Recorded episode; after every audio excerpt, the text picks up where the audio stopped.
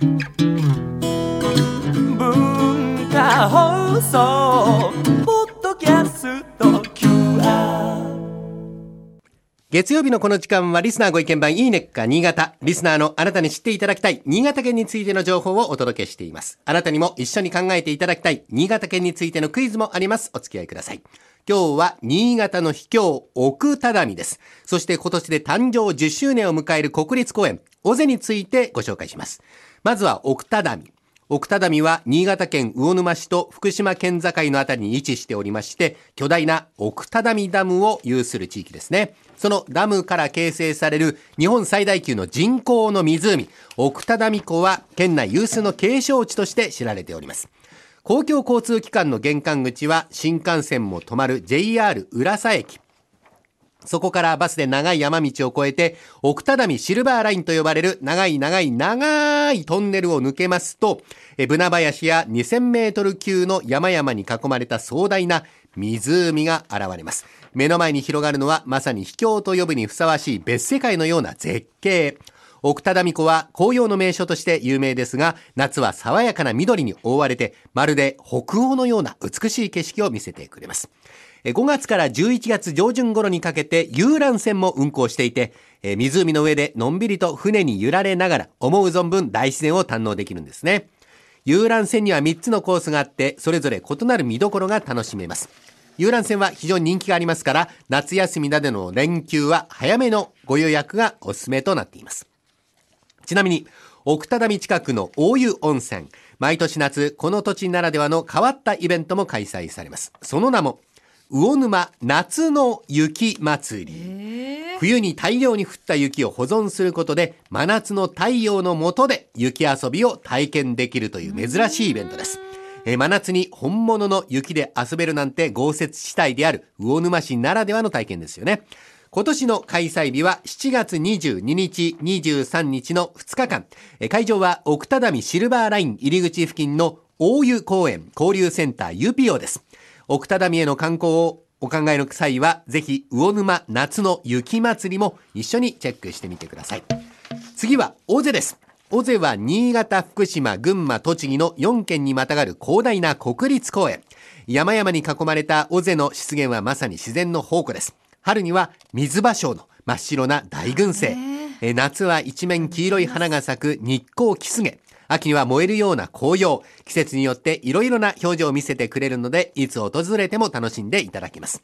他にも珍しい高山植物の数々など、普段は見られないような貴重な自然環境が広がっていて、毎年多くの方がハイキングや登山に訪れます。大勢の入山口は多数あるんですが、先ほどご紹介した魚沼市奥只見から目指すルートは、ただ一つ船で入ることができるルートなんですね。えー高低差が少なくて、初心者の方でも安心して旅を楽しめます。尾瀬へ向かうときは、ぜひ美しい奥只見湖の絶景も共に楽しめる、魚沼市からのルートをご利用ください。えーご予約など詳しい内容は、魚沼市観光協会までお問い合わせをお願いします。それでは、ここで新潟に関するクイズ。今日は、えー、倉玉さんしかお答えになる人いませんが、魚沼市街から奥只見湖へ向かう道路、奥只見シルバーライン、そのほとんどがトンネルで構成されております。冒頭でも長い長い長いトンネルとご紹介した奥只見シルバーライン。トンネル部分は合わせて何キロメートルあるでしょうか、これ、大竹さんがいないので、倉玉さん一人しか答える人がいないこれ難しいな近日クイズでもないし、クイズとして成立してるのかどうか微妙でありますけど、なんかズバリ当たったらなんか、なんかね、優遇措置を考えますけど、えーと 10, 10キロぐらい？10キロぐらい。はい。合わせてですもんね合わせて10キロ。はい。正解は、およそ18キロメートル。あということです。えー、奥只見シルバーラインは全長でおよそ22キロ、トンネル部分の合計はおよそ18キロと。で、この長さが奥只見湖の秘境のその雰囲気作りとか感動を演出しているかもしれない。ちなみに車で走ることができる日本一長いトンネル、首都高速中央環状線の山手トンネルでおよそ18.2キロあるそうです。まあ、厳密には奥只見シルバーラインは一続きのトンネルではないんですが、まあ、一般道ですから余計に長く感じるのかもしれません。そんな長いトンネルもきっと思い出に残るはず、奥只見、尾瀬にぜひお出かけになってください。今週は奥只見、尾瀬をご紹介しました。来週以降もこの時間は新潟県の情報をお伝えしていきますので楽しみにしていてください。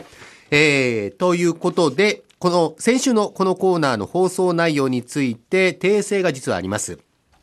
先週6月19日の放送で山越の牛の角突きについて次回の開催日を7月17日日曜日とお伝えしましたが正しくは7月16日の日曜日です。申し訳ありません。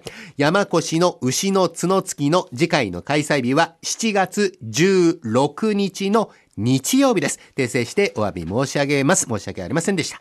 このいいねっか新潟のコーナーは文化放送のホームページにてポッドキャスト配信されています。ぜひお聞きになっていただいて新潟県について詳しくなってください。そしていいねっか新潟で取り上げた内容をさらに詳しくご紹介している公式ウェブサイト、ウェブ版いいねっか新潟と公式 Facebook もあります。ぜひ放送と合わせてお楽しみください。この時間はリスナーご意見番いいねっか新潟をお送りしました。